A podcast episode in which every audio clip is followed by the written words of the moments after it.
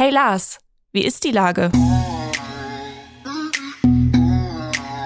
Der fast tägliche Podcast mit Lars Meier. Wie ist die Lage? Unser fast täglicher Podcast in Kooperation mit der Hamburger Morgenpost, der Gute-Leute-Fabrik und Ahoi Radio spürt tagesaktuellen Fragen nach. Mein Name ist Lars Meier und ich rufe fast täglich gute Leute aus Hamburg an. Unser Partner, der das diese Woche möglich macht, ist Bäderland. Entdecken Sie an zehn Standorten in Hamburg Saunawelten zum Abschalten und Genießen. Das war Werbung. Herzlichen Dank. Heute befrage ich den Senator der Freien und Hansestadt Hamburg und Präses der Finanzbehörde und Mitglied des Bundesrates, Dr. Andreas Dressel. Ahoi, Andreas. Ja, ahoi, Lars. Schön, dass wir wieder schnacken können. Lieber Andreas, äh, es gab viel zu feiern in der letzten Woche. Die Feierlichkeiten zum Tag der deutschen Einheit haben stattgefunden. Und äh, wir trafen uns ja auch in der Elbphilharmonie. Ich finde eine sehr, sehr schöne Veranstaltung mit tollen Wortbeiträgen, aber auch mit tollen Kulturbeiträgen. Was hat dir denn insgesamt am besten gefallen? Vermutlich der Münzprägestand, oder? Von Hamburg. Du wirst lachen, der war richtig toll. Also das war auch eine gemeinsame Idee von der Münze ähm, und, und äh, mir, dass wir sagen, wir wollen auch wirklich was Nachhaltiges, was Bleibendes bieten. Ähm, das ist richtig toll gewesen. Wir haben ganz viele begeisterte Besucher gehabt. Also äh, es war richtig toll. Aber es war insgesamt eine, waren wirklich tolle Tage, die wir hatten. Ähm, und insofern ähm, äh, will ich davon nichts missen. Ich fand auch die Show in der Elfi war richtig klasse ähm, eben nicht so steif, wie man das so manchmal von solchen Festakten hat, sondern hier mit der Hip Hop Academy war super. Auch äh, Joja Wendt äh, war super äh, mit, mit diesem Hit über die Hamburger. Also es war rundum gelungen. Es war eine tolle Botschaft für diese Stadt, muss man sagen. Unbedingt. Ich hörte nur, ich bin ja selber nicht so Fan von so Massenansammlungen, dass der Stand von Thüringen äh, die meisten Schlangen hatte, weil es da leckere Bratwurst gab. An welchem anderen Stand bist du denn hängen geblieben? Also ich fand zum Beispiel auch klasse, dass wir Hamburg zeigen konnten, äh, was wir im Bereich Innovation, Wissenschaft, Digitalisierung machen. Also dass eben nicht nur Länderstände und Fressbuden und die Verfassungsorgane präsentieren sich, sondern dass wir eben auch zeigen, was ist eigentlich das, was Hamburg auch als Innovationsmetropole auch auszeichnet. Das fand ich super spannend, diesen kleinen äh, ähm, äh, Hund, der, der HPA, der aber kein Hund war, sondern tatsächlich so ein äh, kleines äh, digitales Gerät, was Sachen transportieren kann. Äh, der hat mir eine Giveaway-Tüte überreicht und das fand ich ganz faszinierend, kam zu Hause nachher auch sehr gut an. Das Motto der Feier hieß diesmal Horizonte öffnen.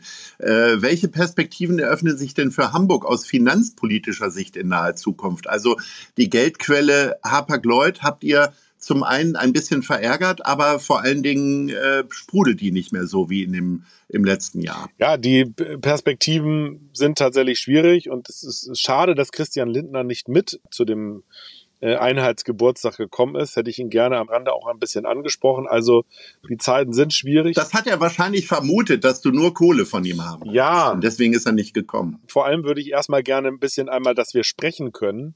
Ähm, und das, glaube ich, ist ein, ein, ein, wichtiger Punkt. Nein, die Zeiten sind äh, sehr schwierig. Wir haben eben beim Thema Flüchtlinge besondere Herausforderungen, eben auch finanziell. Äh, aber natürlich äh, bei den, den Steuereinnahmen ist die Lage schwieriger geworden. In der Tat, äh, bei Hapag-Lloyd hat sich jetzt auch etwas verändert. Also es kommen stürmische Zeiten auf uns zu und insofern müssen wir jetzt gucken, wie wir Hamburg hier wetterfest auch aufstellen für diese schwierige Phase. Bewegung ist ja im Hafen ordentlich reingekommen. Die Reederei MSC wird mutmaßlich, wenn denn alle Gremien dem zustimmen und das alles so klappt, große Anteile der Hala übernehmen. Da ist ja sehr viel drüber gesprochen worden. Was mich tatsächlich interessiert ist, Wann hat es den ersten Kontakt gegeben und wie hat man das um Gottes Willen in diesem kleinen Dorf Hamburg geheim halten können? Ja, ist für uns in der Tat selber noch ähm, immer wieder erstaunlich, denn in der Tat sind wir doch ähm, ein sehr, eine sehr plauderfreudige Stadt und der Hafen gehört vor allem dazu. Insofern war es tatsächlich erstaunlich, dass äh, das auch äh, geheim gehalten werden konnte. Ich will auch einmal erklären, weil einige darüber ja verschnupft sind. Es musste so sein. Und zwar deshalb, weil ja dank der damaligen CDU-Regierung ähm, haben wir einen Teilbörsengang gehabt bei der Hala ähm, in 2006, 2007. Das heißt, äh, wenn man jetzt einen privaten Partner reinholen will, muss man einen Weg finden, wie man auch äh, die Streuaktien in diesen Deal mit einbezieht. Und wenn man das macht, äh, weil man vorher noch öffentliche Arbeitskreise durchführt und das alles öffentlich diskutiert, äh, dann würde die Hala-Aktie ein Opfer von Hedgefonds und von Spekulanten ähm, und dann äh, würden wir überhaupt nichts erreichen für Hamburg, für den Hamburger Hafen, sondern würden überall Gefahr von Insiderhandel haben.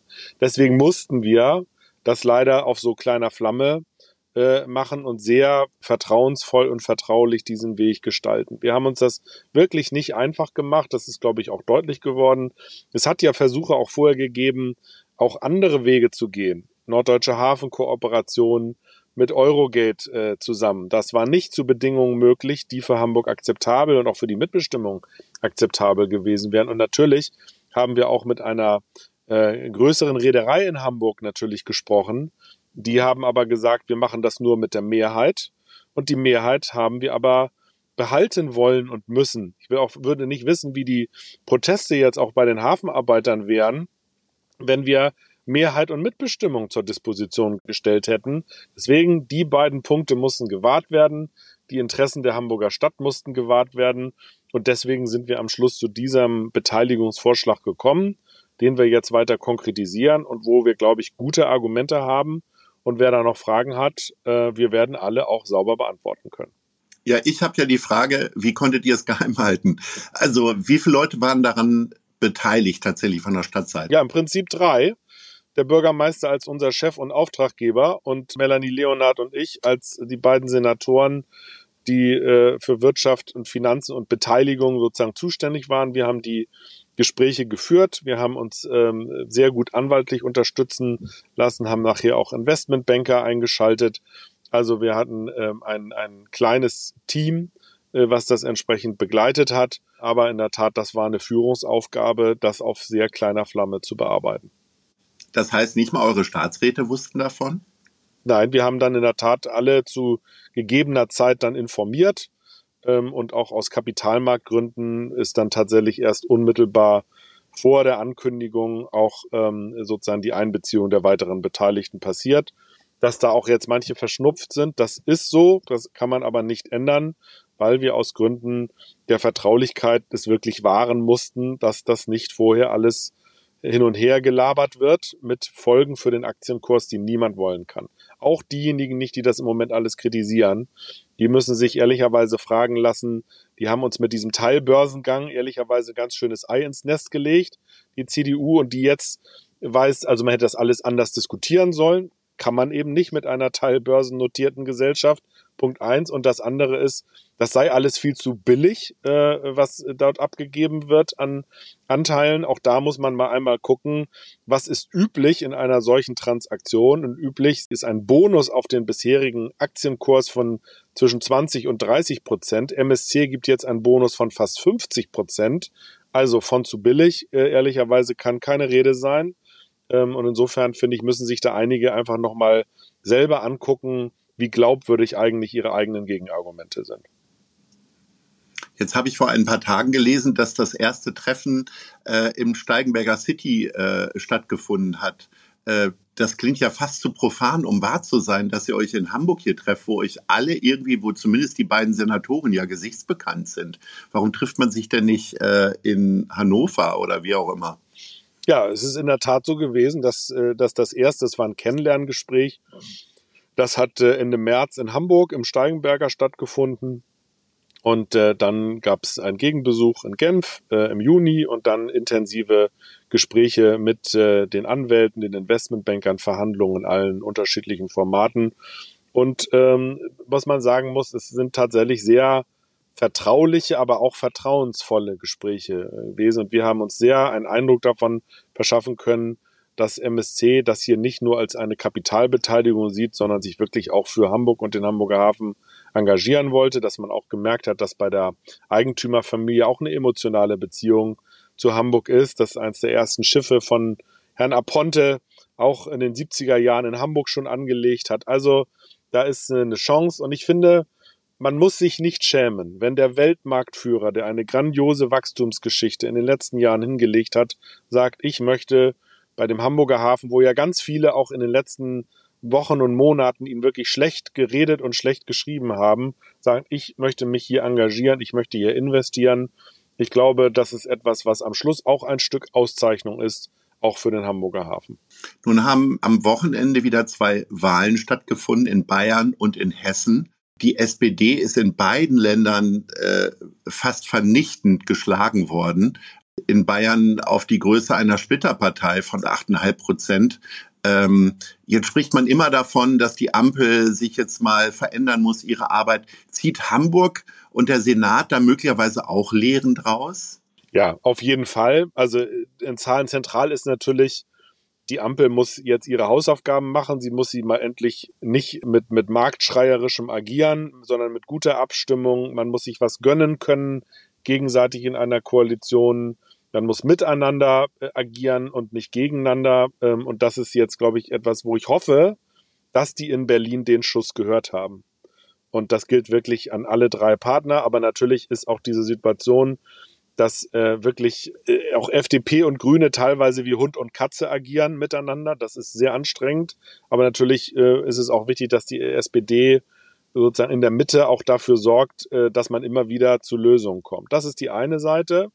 Aber natürlich ist die andere Seite, und das ist aber auch unsere, unsere DNA hier in Hamburg, erstens, wir streiten uns, glaube ich, in unserer Koalition nicht so und äh, auch im Senat ein gutes Zusammenarbeiten. Das, glaube ich, das Miteinander, das demokratische Miteinander umgehen ist ein wichtiger Punkt. Punkt eins. Und Punkt zwei, äh, wir müssen die realen Probleme der Menschen lösen ähm, und ähm, äh, das in den Vordergrund stellen. Und da ist natürlich wissen wir das Thema, äh, wie ist die, die, die wirtschaftliche Zukunft der Stadt, wie ist Beschäftigung gesichert, wie geht stets um die innere Sicherheit, um die Sauberkeit. Das sind alles die Themen, wo die Bürgerinnen und Bürger auch antworten wollen und Ergebnisse sehen wollen. Und das haben wir aber äh, schon verstanden. Also uns, äh, für uns bedurft es nicht eines Warnsignals aus Hessen und Bayern, sondern wir sind an dem Punkt schon selber auf dem Weg, ähm, auch da, wo noch ähm, ein Stück Unzufriedenheit ist, die Punkte zu adressieren und auch zu lösen. Und da haben wir jetzt äh, nicht mehr endlos Zeit. Wir haben dann im Frühjahr äh, die äh, Europa- und Bezirkswahl und dann im Februar 25 die Bürgerschaftswahl. Und wir werden liefern. Ähm, und äh, wir sind nicht umsonst auch mit als SPD, mit der pragmatischste Landesverband, den es in der deutschen Sozialdemokratie gibt. Das sind, glaube ich, gute Voraussetzungen, um auch in schwierigen Fahrwasser zu guten Ergebnissen zu kommen. Was gibt dir denn die Hoffnung, dass die finanzielle Sicherheit tatsächlich gegeben ist, wenn diese ganzen Unsicherheiten ja vor allen Dingen die Wähler ans rechte Spektrum äh, schicken? Also mir macht ja Hoffnung, dass du jetzt gerade die Finanzbehörde, also das Gebäude der Finanzbehörde zurückkaufen konntest. Also irgendwo scheint es ja noch ein Festgeldkonto zu haben. Ja, also in Wahrheit war das, es ging darum, ein schlechtes Geschäft äh, sozusagen zu korrigieren, was die CDU äh, in, in ihrer Regierungszeit gemacht hat. Nein, aber natürlich versuchen wir, und das ist vielleicht auch der Unterschied zwischen unserer Finanzpolitik in Hamburg und der von Christian Lindner. Sozusagen, die, die Schuldenbremse, die stelle ich nicht in Frage, aber die Spielräume, die mir die Schuldenbremse in Krisenzeiten gibt, die will ich auch umfänglich nutzen.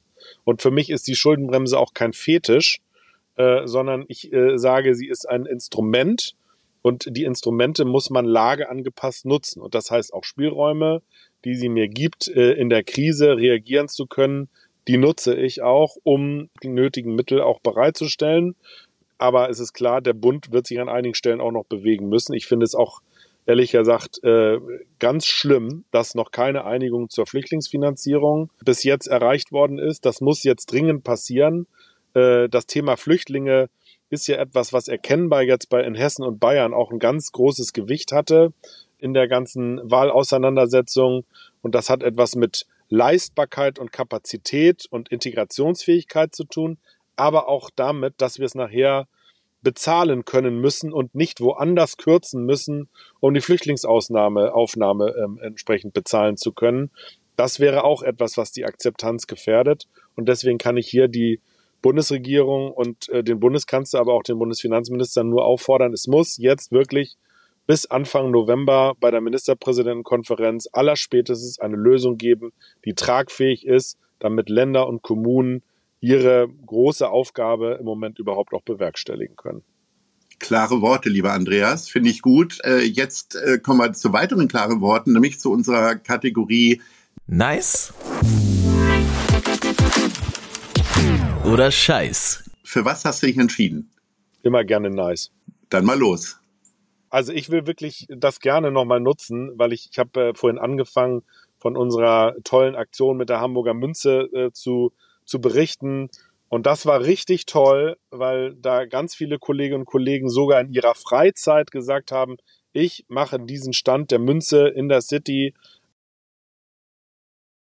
Ich präge da mit Kindern und Omas und Opas Münzen. Das war eine ganz, ganz tolle Aktion und ich finde, da muss ich mal unter der Kategorie Nice mal richtig Dankeschön sagen und das mache ich hiermit sehr gerne und ich hoffe, dass die Kollegen alle deinen Podcast hören. Lieber Andreas, ich sage auch, auch äh, Danke empfangen. und ich hoffe, dass du weiterhin ein ruhiges Händchen hast bei der Politik, weiterhin klare Worte und klare Taten äh, folgen lässt und äh, sage bis demnächst. Auf jeden Fall. Lars, alles Gute. Ahoi. Dieser Podcast wird präsentiert von der Gute-Leute-Fabrik, der Hamburger Morgenpost und Ahoi Radio.